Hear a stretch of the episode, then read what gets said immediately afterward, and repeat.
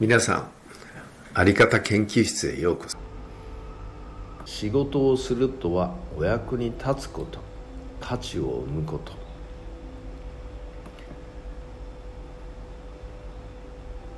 仕事をするということはやはり世の中に対して何か価値を生むお役に立つことだと考えることが大切だと思います。ある行政の人間を対象にしたセミナーの時でした。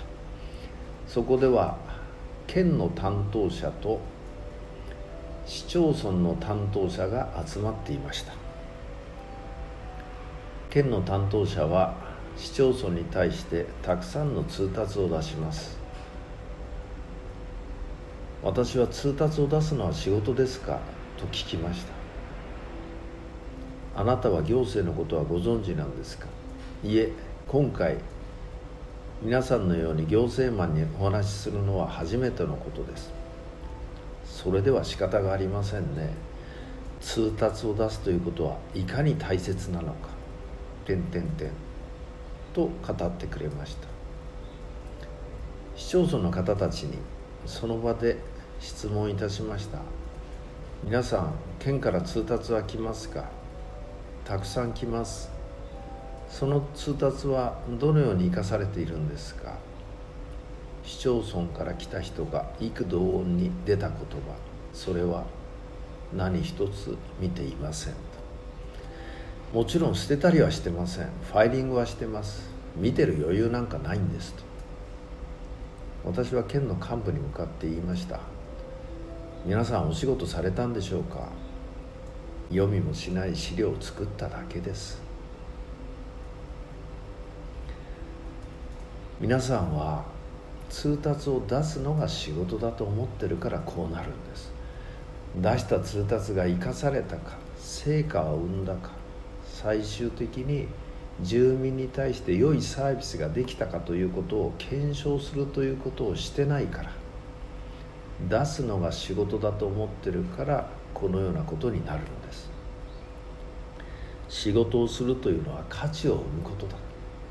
そのためには何のためにどうなったかを必ず確認するというプロセスが必要です。これは大変失礼ですが仕事のいろはです。そして皆さんはそのいろはができていなかったということになります。その後の立食懇親会で県の幹部に囲まれました。君は生意気だと。だけど言ってることは正しいんで参ったよと。仕事は何のためにしているのかそしてどうなったかを必ず確認検証することです。もしそれを検証することができたら自分の仕事のやり方の不具合を見つけることができるようになります。なんで読んでくんないんだ？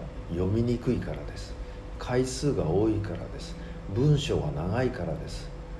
相手の立場に立った時もっと分かりやすく簡潔に伝えようという発想が出てきます。